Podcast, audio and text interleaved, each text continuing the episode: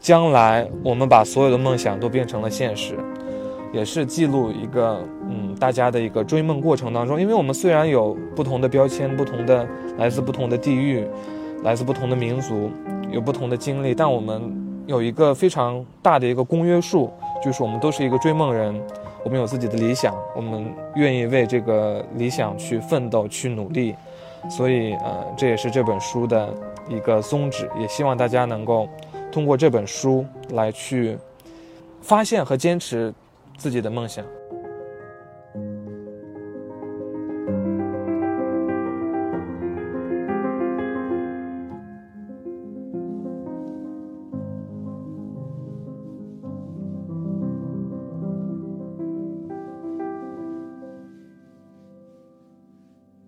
大家好，欢迎收听新的一期《一点不同》，我是 DL。本期节目呢，我邀请了我从新疆来品台的阿布，你可以跟大家说一声嗨。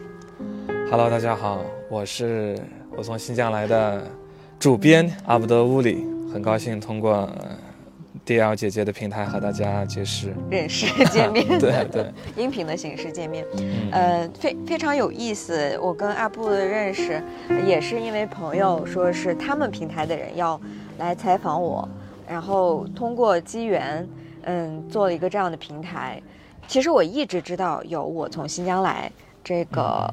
嗯平台公众号书，我也是很多年前我上大学的时候，嗯，是看过的。当时我就觉得，当时我是在新疆了，当时我就觉得，哎，什么时候我也能去呃内地城市，嗯，在这边生活一下多好。然后是因为每一他呃，可能很多人没有看过这本书啊，嗯，由于我们新疆是少数民族很多的地区，我们喜欢就是由于饮食呀，还有我们自己的传统文化，嗯，喜欢聚集在一个地方，很少就是离开新疆在呃。一二线城市生活的人相对而言是很少的，对，不管是语言呀各个方面，所以当我们看到有一个这本书，啊，这个书。去采访在嗯北京、上海呀，嗯其他城市里面生活的嗯我们新疆人呢，我们就会给我一种哇，原来在那边也可以很好的生活，对这种感受。所以我当时就觉得嗯特别好。包括我自己做播客，因为我自己也是少数民族维吾尔族，所以我就觉得哦，原来听我特别希望听到我们节目的嗯同胞们可以通过这样的一个方式去更多的去了解不一样的生活方式，对。去尝试呃各种各样的新鲜的事物，所以我觉得这这个初衷是，嗯不谋而合，是是，对，所以就是我是想问一下阿布，你你你在我从新疆来已经你说从初创开始一直到现在公众号一直在参与着，嗯，这经历了差不多五年，对，今年是第六年，嗯，第六年，那你觉得就是在这个。变化当中，你自己感受怎么样？从从一开始，可能你的初衷也是跟我一方面是一样的，就是去做传播嘛。对。但你是属于参与者，在这个过程当中，你的感受是一个什么样子的情况？对，这也是一个身份的转变吧。一开始我也和第二姐姐刚刚说的一样，是个受益者。呃，我第一次看到这本书的时候，也是在正好是在我高中阶段，我正正正准备高考。当时我的唯一的志愿就是新疆大学。我觉得，大家大家不都说我们新疆好地方吗？那好地方我干嘛要去别的不好的地方呢？然后我就把这个新疆大学的那个招生简章就啪到我的这个卧室门口，卧室的那个位置，就觉得别的地方我都不考虑。但是后来我就看到了这本书以后，就就像姐姐说的一样，我就觉得哇，原来内地这么好玩，有这么多在各行各业的这个新疆人，呃，那么多优秀、那么多出彩的人，那么多人生的可能性很丰富，我就觉得给我打开了一扇窗户一样，就让我感觉乌鲁木齐不再是我宇宙的尽头，我还可以去别的地方探索一下，所以也是。受了那个启发以后，我在志愿里面也优先的写了内地的院校，然后成功的在天津呃读大学，然后现在在北京生活工作，呃，也是我刚好大一的时候呃看到了这个我从新疆来，他想以这个新媒体的方式招募一群志愿者来做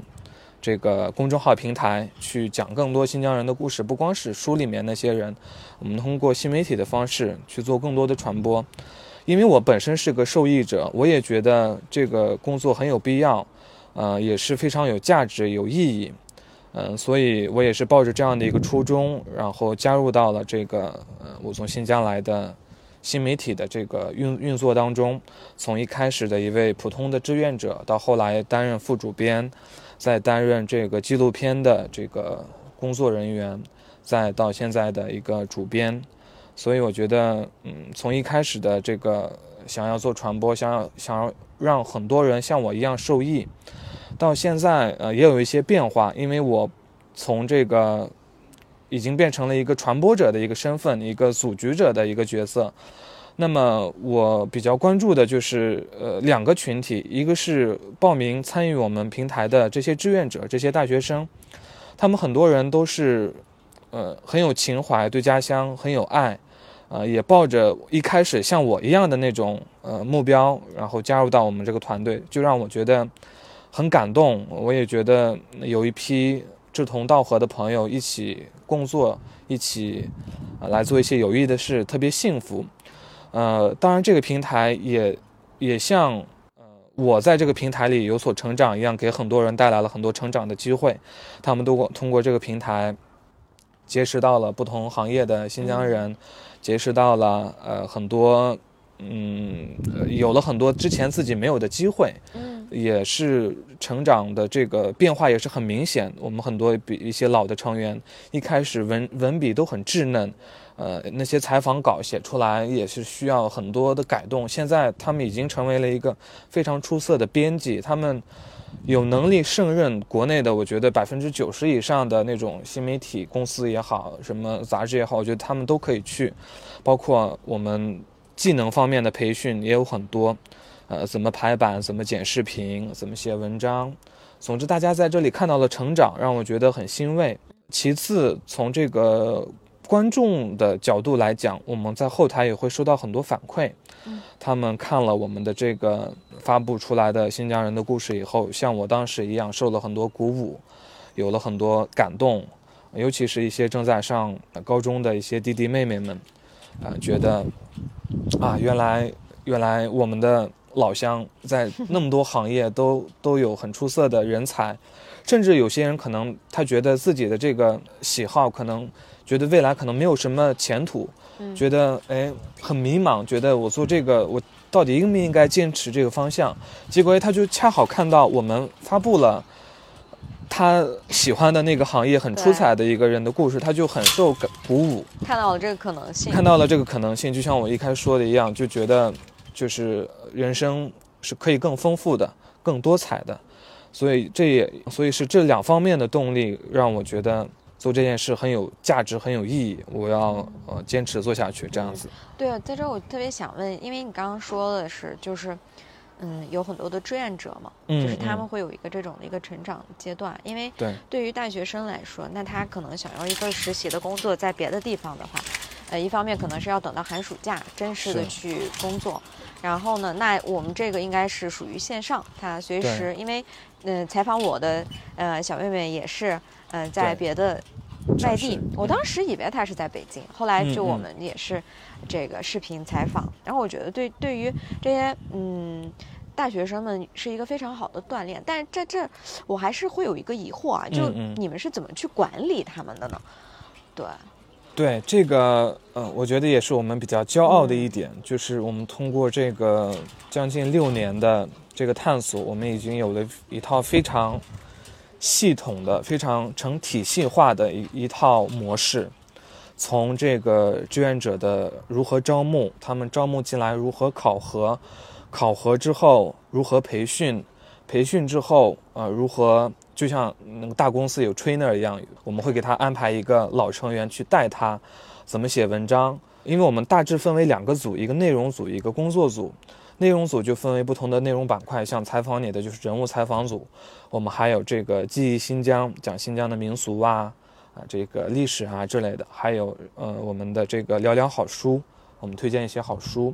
还有我们生活研究所，这个也是比较宽泛的，比如我们任何的一些热点，关于生活的感悟都可以在里面发布。还有一眼新疆、新疆滋味，咱们都划分了不同的内容板块，就是可以更立体、更多方面的去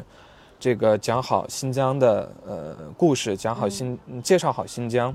当然，我们最核心的也呃也是我们的人物采访板块，我们对这些志愿者都会进行相应的培训。写作方面的培训，技能方面的培训，技能方面呢就有这个我呃工作组，他们有这个排版组，有图片设计组，有剪辑组，啊有后台运营组，我们都会有一套非常规范的一些工作手册，我们会把我们所有的经验都整理到这个手册里面，只要你加入成为我们的志愿者，有一个人带着你，然后只只要不超过一周或者多一点一个月，你就可以成为一个非常。出色的一个媒体工作人员，所以我现在也有也有很很有信心，只要从我们团队里出来的志愿者去国内的任何一家新媒体公司，他都可以成为一个非常好的一个一个员工。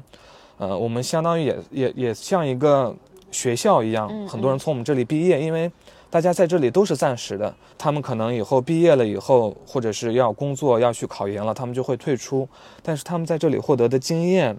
甚至是积累的人脉，获得的一些与人沟通的这些方式，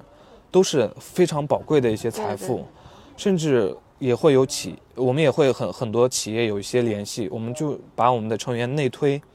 成为他们的员工。也有很多成员，就像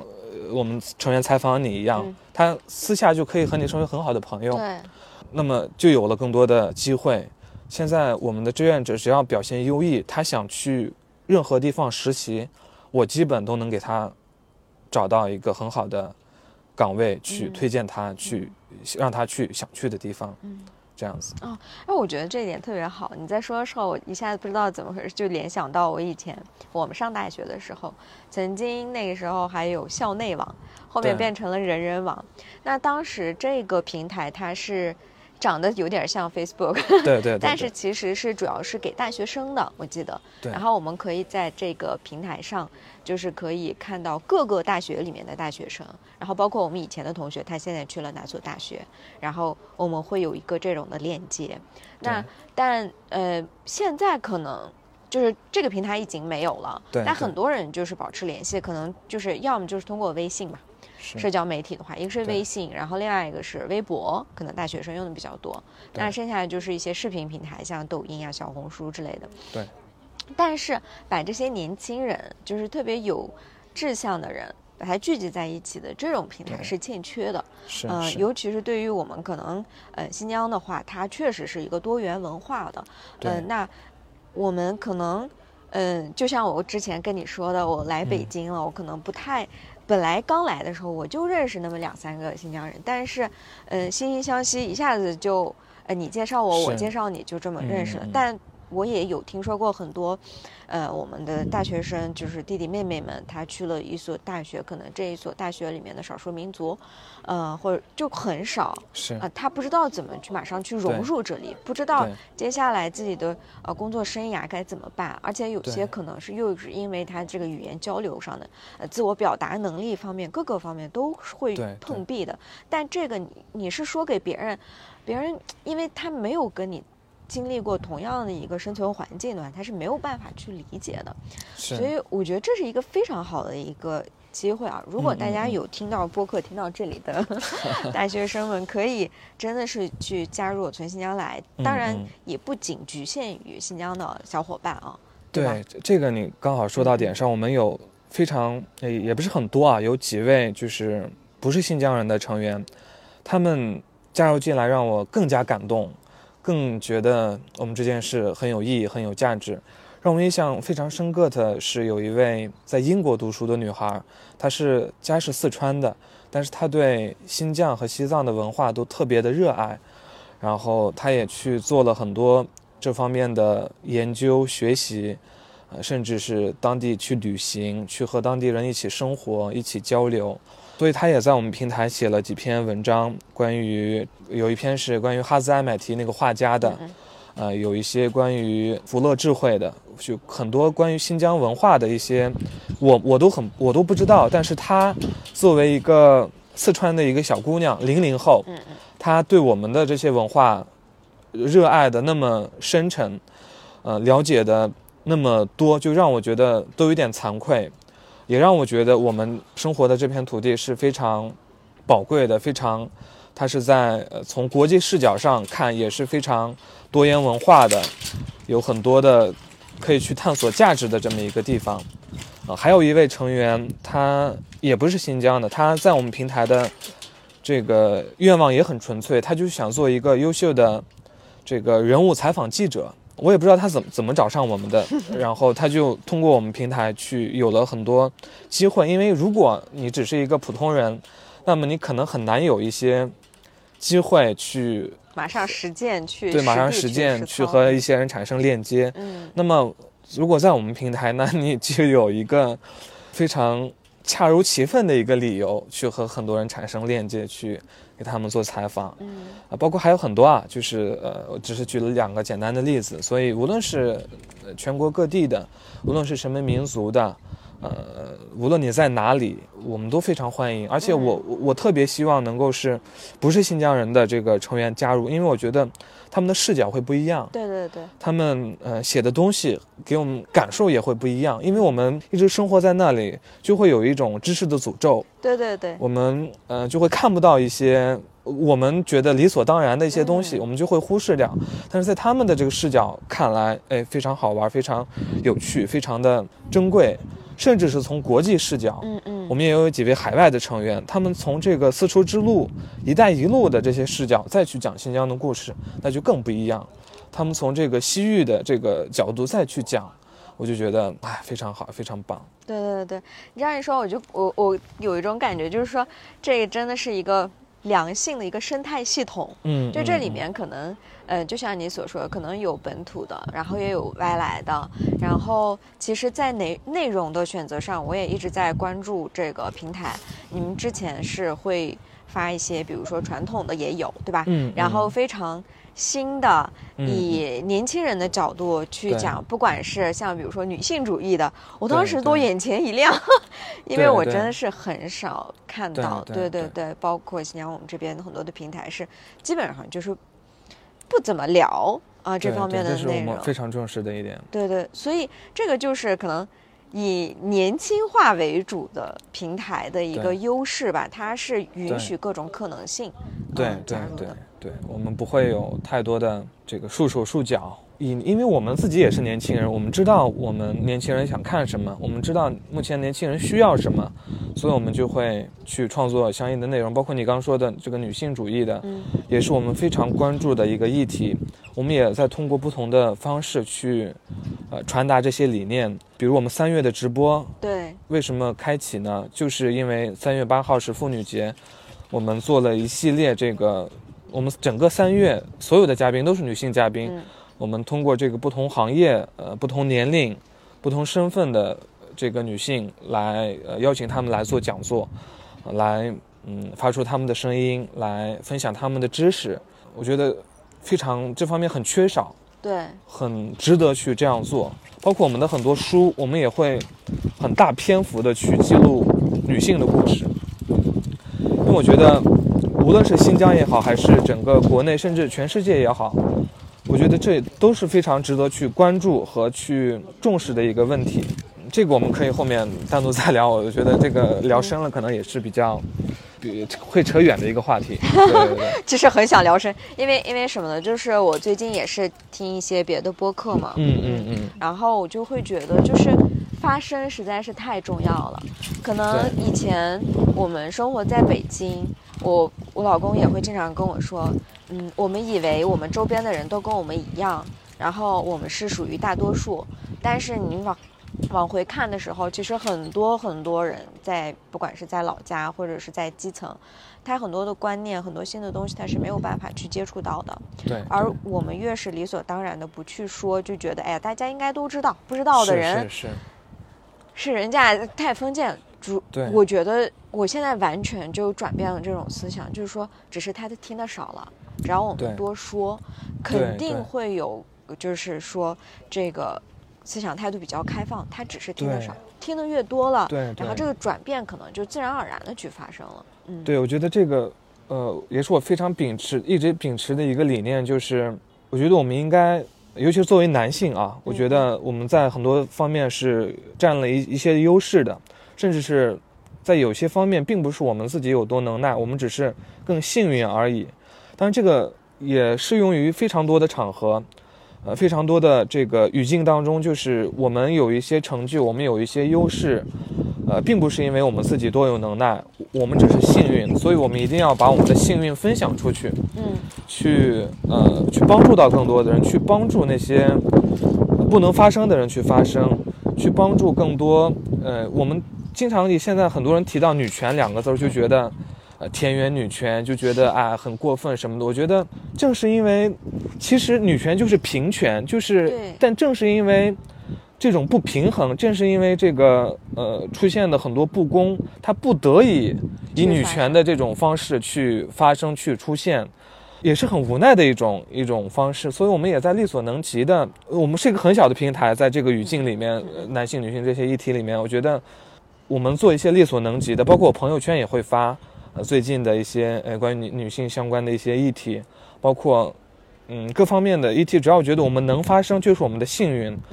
嗯我们应该去发声。每个人如果有这个能力，如果自己足够幸运，就应该把自己的这份幸运给分享出来。对对这就是我的我的一个理念。所以我觉得，其实有些东西，当当你觉得刺耳了，可能反而我觉得是因为你听的太少了。是是啊是，你还是不觉得这是一个正常的事情。当你越是越觉得这个很正常的话，你也就觉得可能这个就不刺耳，大家只是跟你一样，也是一个正常人。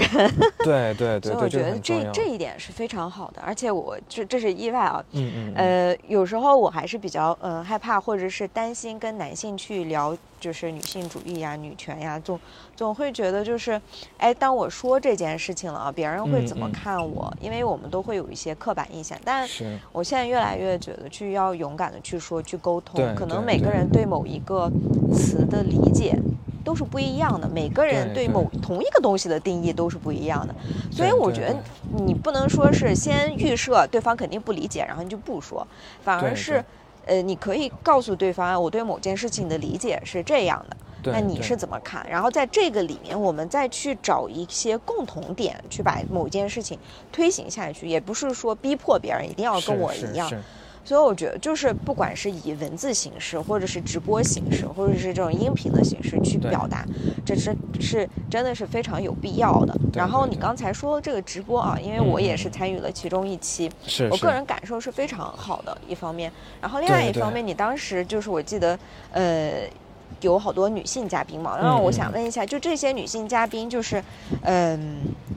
做直播的时候，呃，你们也会及时的收到下面这个听众、收看者的一些反馈，是哪些反馈是对你来说印象比较深刻？真的是你感觉到这个直播真的非常值。当然很多啊，嗯嗯就是因为我们就是刚开始我策划的时候，我就呃有目的的去安排了不同行业、不同领域的嘉宾，呃，像有一些是在职场方面比较呃优秀的，有一些是在呃嗯，比如你就相当于是在这个情感方面给大家分享了很多有有趣的这些点。包括我们请了这个爱星子爱李医生，嗯，他分享了一些女性健康方面的知识，呃，印让让我说印象最深刻的话，可能是一些就爱星子爱李医生那一场结束了以后，嗯。很多的一些女性去给他啊发讯息，就是说一些自己的一些病情，就是说如果我早点能看到呃这个分这个直播，我可能就不会用那种治疗方式。我可能就会用您说的这个建议去做，现在有一点后悔，也有一些呃嘉宾说，呃你你你你们这个治疗的这个方式是啊、如何的？我我也有这方面的一些问题，我能不能用你们的这个呃技术？呃，他们叫海夫刀，嗯就是一种对人体女性身体创害很小的一种方式，所以我觉得我们收到的是这些，但我我就会想。可能还有一些人，因为这个也不好说，可能可能很多人看完了以后，哪怕他没有表达出来，但是他对这个更重视了，甚至他有一一些预防的一些心态了，他就可以避免自己去导致形成一个不太好的一个病情，去让它恶化。我觉得这是切切实实的，我觉得为我们的女性同胞们带来非常有帮助的这一点。当然还有很多方面，它包括分享的，呃，我们说经期也好。呃，一些女性的一些相关疾病也好，都是平时我们很少见到有人把这些拿出来说。对，而且但这个你不能不说，就是因为我们人吃五谷杂粮，哪有不生病的？如果你这些你都不说，那么大家都是在这个在知识的盲区，都不去重视，都不去在意，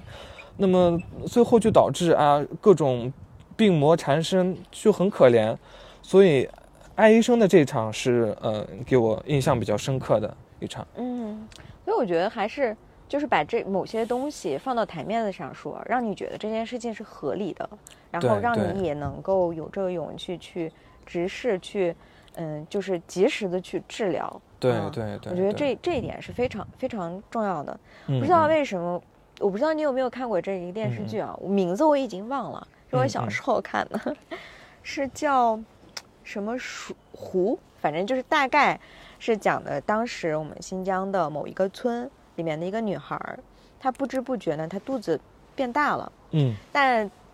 曾经啊，很久以前就觉得，就是因为他还没有结婚，然后他特别恐慌，然后他就一直就是绑着那个袋子。然后那小时候看的这个电视剧，嗯。就是所有人都说闲话，当时他是应该是有爱恋的对象，所有很多人说闲话嘛，然后然后又给他扔石头，他肚子后面变得越来越大，越来越大。后来他是嗯，好像是自杀了，嗯嗯，但自杀之后，嗯，后面就是外面的专家过来，嗯，然后去检查到底是因为什么原因她肚子变大了。就发现她她其实并没有怀孕，是因为那个湖里面的水是受到过污染的，而当时是没有自来水，大家都是挑着这个，嗯，湖里面的水去喝的。所以就是由于病变的原因啊，产生了一个这样的一个结果。后来这件事情公布了之后，然后别人家里面的说，哎，我老公其实他肚子也最近这段时间一直在变大，就发生了一个这样。我当时哦。因为就是在我们曾经的那个语境或者场景下，有些东西你是不敢说，对，嗯，你不敢去医院。第一，第二，你不敢跟你自己父母说，对，连身边的朋友你都不敢说，包括我现在可能结完婚了之后，然后才觉得哦，我好像有一个保护罩，我可以开诚布公的跟我老公聊，或者跟我已婚的朋友们去聊某些事情，对对。所以我觉得，就是对于妇科呀，或者是很多这方面的这个疾病呀，很多东西我们是欠缺的，包括会有一些羞耻的心理。对对。所以我觉得通过这种直直播的形式，让大家听到看到，对，真的是非常有必要的。就只要把这个遮羞布一揭开，对，大家都能当一个呼吸 自然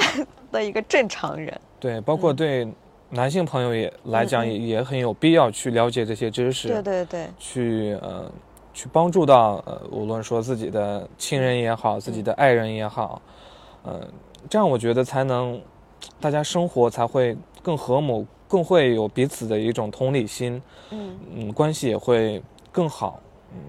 对。嗯，好，所以我想问一下，你就是你现在不是尝试这种直播吗？那直播和你之前的这个平台是以文字形式这种做采访，你觉得有什么不一样的这个反馈，或者你自己的感受是什么样子的？其实两种方式还是差别挺大的。我我之前也没有想，呃，想到这个我们直播的反响会这么热烈。像我们以文字形式的话，一方面。它观看的人数会很有限，甚至看完，比如可能一篇阅读量可能呃三千，但是不确定这三千 里面有多少人真正看完的，看完真正有收获的，呃，包括这个我们写成文文字的形式，它会有一个，就像你说的，有一个加工处理的过程，它会有一呃作者的一些呃一些新的想法会融入到进去，也会让分享者去。呃损失一些他他他表达的一些东西。总之，文文字形式呃确实有它的一些弊端，呃当然也有它的一些优点。像直播形式的话，我觉得最大的一个优势就是它让和观众的距离更近了，呃大家听到的方式更直接、更生动，大家更能更能听进去了，就是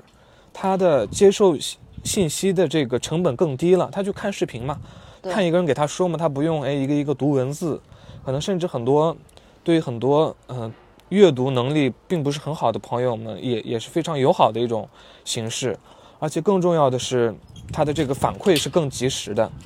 在评论区你就可以发出你的问题，你就可以表达你对分享者的赞美，对分享者来讲，他会也会很开心。嗯，我们也会每次直播的时候都会，我我经常会就是厚着脸皮，我说大家一定要夸我们。一定要夸我们这个平台，一定要夸我们的主持人，夸我们的这个呃分享者。然后你们有任何分享，就是听完分享后后的这个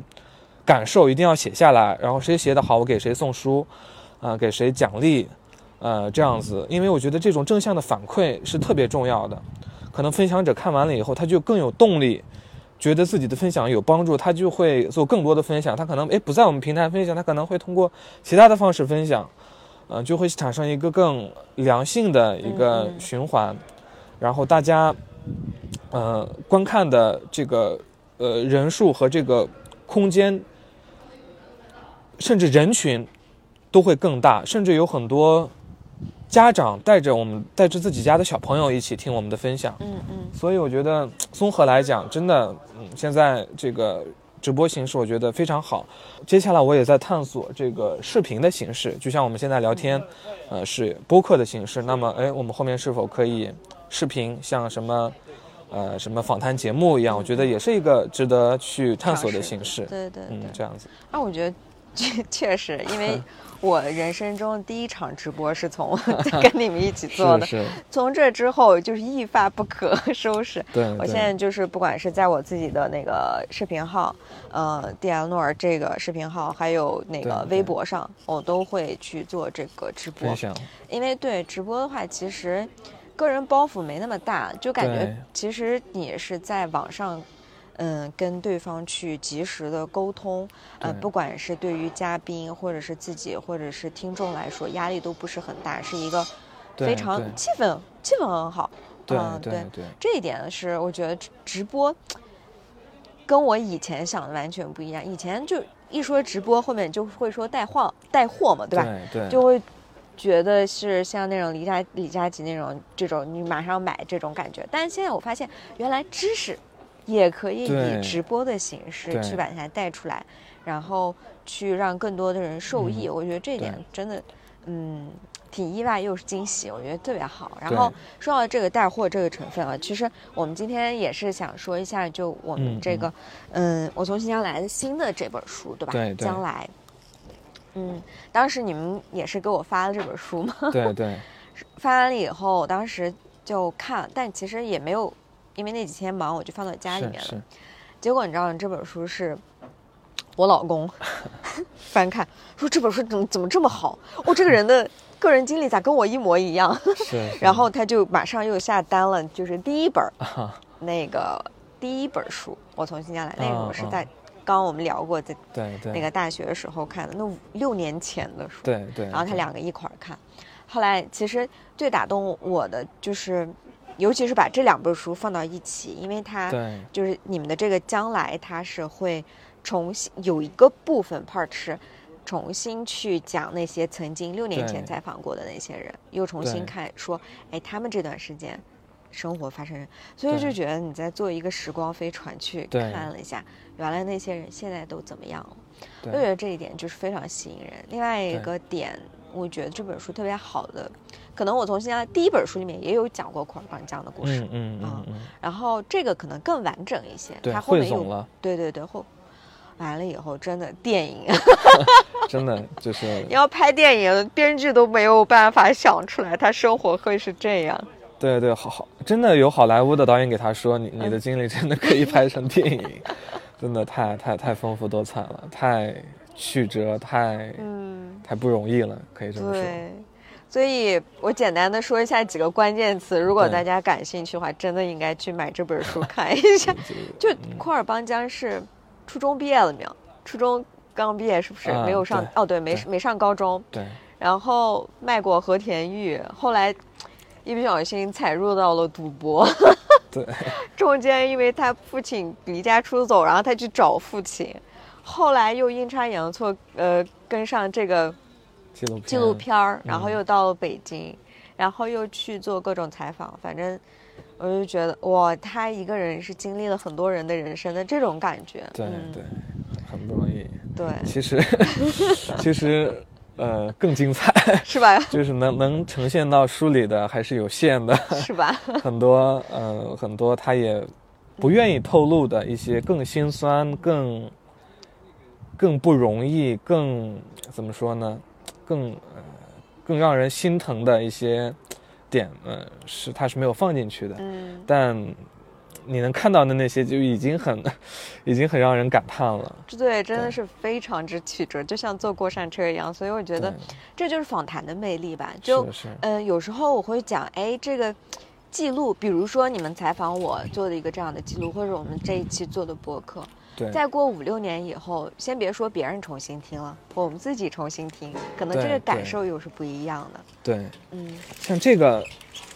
呃，我们也呃，像这本书也是，嗯，算是一个我们算是我们的第五本书，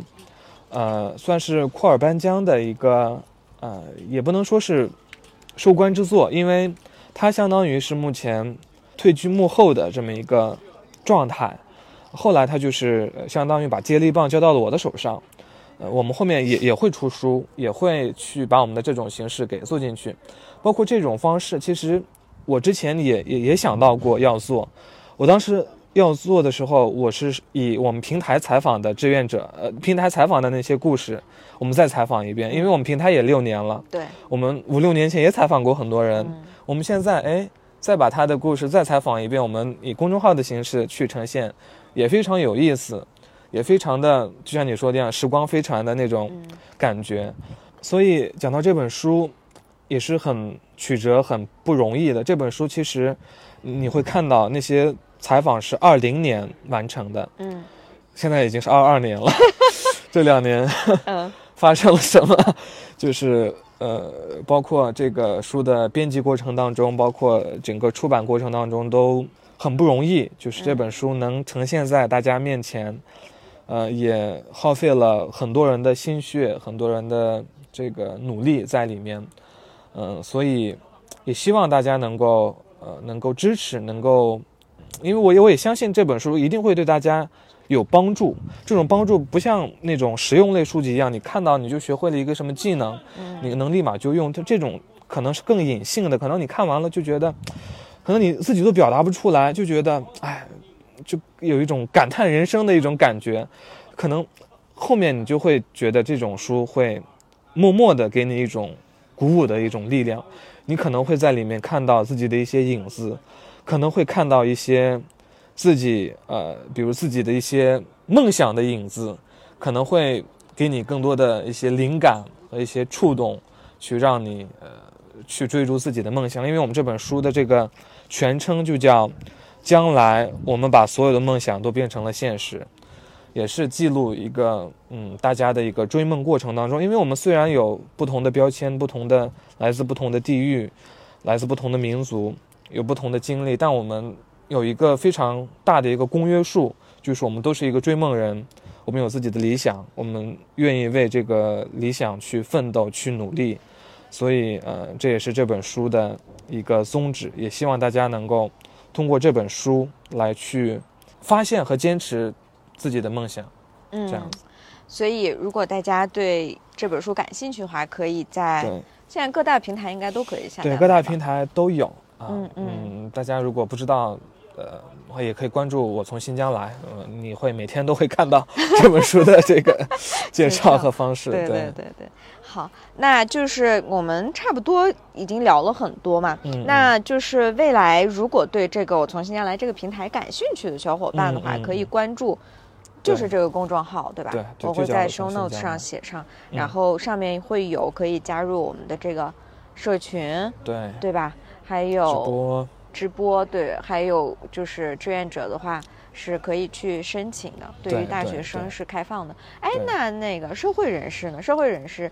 呃，他也能去，也能参与，而且我们也很欢迎参与。嗯呃，但我们为什么总说志愿者呢？因为按照我们以前的这个经验来讲，很多走向社会的朋友，他可能有生活的压力，他要去赚钱，他的时间是可以被量化成金钱的，那么他可能就会不愿意投入很多时间和精力在这上面，可能觉得这个平台对他来的讲的帮助也有限。但是，呃，我希望如果听到这里的朋友，如果对这个平台感兴趣，如果你也是已经工作了，甚至呃想和我一起创业，我我我都欢迎，因为我今年也是在全职做这个，我从新疆来，去想把它做得更好、更丰富、更多元，去开拓更多的板块和领域。嗯、所以呃，无论你在哪里，如果在北京，我们可以见面，我们可以一起把这个我从新疆来去做得更好。它不光是一个志愿者的平台，它也可以是一个，它也是一个文化公司。我们也可以，呃，比如我未来的计划，我们去开拓我们的视频板块，嗯。我们去开拓我们的这个，就像刚提到的带货板块，我们做这个新疆特产，甚至我们做新疆的文创也是很少的。嗯。啊、嗯如果大家对这方面感兴趣，我觉得我们可以一起来做一下，因为我觉得这方面做的人太少了。嗯。新疆需要一个好的，我刚刚提到的文创产品，能够进入到大家生活里，大家能用得到的有新疆文化元素的这些东西，包括新疆的很多好的产品，好多好的吃的，它也也应该走出来。有很多人在做，但我觉得这个市场还没有，呃，还有很多的空间等待着我们去打开，这也是我们能做的。包括视频板块，我们之前是公众号为主，我们今年也会以视频为主，包括各个短视频平台，我们也会去做。我们也甚至我还想孵化一些新疆的网红，嗯用我的这些经验去给他们赋能，去给他们扶持，去以更丰富、更多元的形式去讲好这个新疆的故事，这样子。嗯，我觉得特别好，因为你说到这个，我就会想到，因为我以前其实是当过导游的，嗯，然后导游分两种嘛，一个叫地陪，一个是叫全陪。全陪的话，你是要带新疆人去到内地城市去旅游；那地陪的话是外地人到新疆来。然后我个人的，我两边我都待过，就我发现其实新疆真的是一个。一块宝藏，很多地方都没有开发。这个开发并不是说一定要商业化，怎么去对，嗯，把它弄得多，就是没有味儿，而是把它的一些原汁的东西和现在的一个现代化的这个科学和技术和特别好的人才，把它很好的结合起来，再把它以更好的一种形式去展现到大家面前。对，我觉得这一点是非常欠缺的。对，就是走近到让，就是大家更可以更多元的去感受到新疆的魅力。现在大家感受新疆的魅力，呃，有那么几种途径。景色，对，比如是景色，嗯、可能很多人景色也只能通过图片，嗯他甚至都没有办法去那边去真正的感受。嗯另一方面，可能吃的，对吧，也是一个能感受到新疆的很大的一个优势，就是新疆好吃的太多了，新疆的健康的这个吃的太多了，呃，这也是一方面，包括用的，我们日常生活中的各种呃器具啊，各种包括我们的文具啊，我觉得都可以有新疆的元素，因为新疆很多元素特别好看。嗯，不光是阿特拉斯，哎阿特拉斯很多人都快都快感觉快被吐了。快被用烂了，而且他们做这个也是很没有水平，就是把那些图片往那上面一啪，没有一种它的底蕴，没有把它的这个价值给弄出来，就没有人好好的在做这件事儿。对，大家都是以这种图快、图这个呃以这个经济的收益为核心指标，把那个哈萨麦提老师的那种十二木卡姆的画一啪往手机壳、往衣服上一啪做 T 恤，就觉得，哎，我就觉得很遗憾。嗯新疆其实如果你真的是，呃，包括我们也有很好的朋友，我有个朋友叫海蒂，我我后面一定会和他做这个新疆文创的产品。嗯，嗯，这也是我我未来肯定要会做的一个方向。对对对，真真的是怎么说呢？就是需要新鲜血液，让让这个陈旧的、古老的东西再让它鲜活起来，让它流动起来。嗯对，让大家能够更有竞争的一种感觉，更有紧迫感，就不要觉得新疆的这些东西，你可以随便用，你可以随意的，我不敢说糟蹋啊，就是我们这可以用心的去来对待这这份瑰宝，因为我我对它是充满很很大的一个敬佩的。对，这也是我们为什么一直来讲没有做很多的呃产品也好，没有急功近利的去什么也好，我觉得我是有一定的敬畏之心的，我一定要把它的这个底蕴，把它的这个给摸透了，给自己消化好了，再给大家展现出来，因为我觉得这就是一个名片，对，不光是对新疆，甚至它对世界来讲都是一个名片，所以我觉得呃一定要做好。如果大家有能力，我也号召大家一起来做好，嗯来把我们新疆的东西带出来，去讲好，去让大家能够进入到大家的生活的方方面面。嗯、我觉得就特别美好。嗯，好的嗯，我觉得今天特别的感谢 你 的分享。你这样说完，我心里面就是那种那种使命感又又重嗯新被点燃点燃了。是是，而且，嗯，对，其实还是那句话，就是你能出什么样的力，你就尽自己的力去奉献，也不是说吧，去参与进来。对只要你参与了，就是好事。啊、不一定就说一定要某种结果，但参与的过程就是就是一种 reward，就是一种回馈吧，很好的一个回馈。对，我觉得你为家乡做这种，呃，我们所说的贡献吧，或者是这种努力，家乡也不会去，嗯，也也会通过各种方式来回馈你的这种努力，可能是你感受不到的，可能是你不经意间的。我觉得，所以我也非常的希希望大家能够和我们一起来挖掘，一起来讲述我们新疆的故事，新疆人的故事，新疆文化的故事。我觉得我们需要共同的努力，不光是我从新疆来，我觉得我还希望有更多我们的 所说的竞争对手也好，我们的同路人也好，我觉得希望大家能够加入到这个这个行列当中来。新疆需要我们去，呃，像我们这样的年轻人去呃讲好他，去介绍好他。嗯，好，非常感谢。那我们这一期节目就到这里了。如果大家想跟就是阿布联系的话，我也会把联系方式啊、放到我们的节目的详情页面来。嗯，非常感谢。那今好的，也天就这样，嗯。感谢大家。where I wanna be. Swear the cups got it on me. Maybe I'm someone that I shouldn't be. So tired from the miles I'm traveling. Getting lost somewhere that I haven't been. When all the bad shit starts happening, I ain't never throwing that towel in. There's a lion in the wardrobe and a wolf at the door. I might never get to heaven, but I've been there before. Cause when she's lying in my sheets in that new t-shirt I bought. Ain't no place that I gotta be. Still two steps back from where I wanna be. So a billboard sign on the interstate saying Jesus died for the sin in me. I was taught to love thy enemy, but I swear that might be the death of me. I don't know where love goes when it's gone. Does it hop on the train like a vagabond? So shy and low everywhere beyond, just to find it was right here all along. There's a lion in the wardrobe and a wolf at the door. I might never get to heaven, but I've been there before. Cause when she's lying in my sheets in that new t-shirt I bought. Ain't no place that I gotta be. Still two steps back from where I wanna be. There's a lion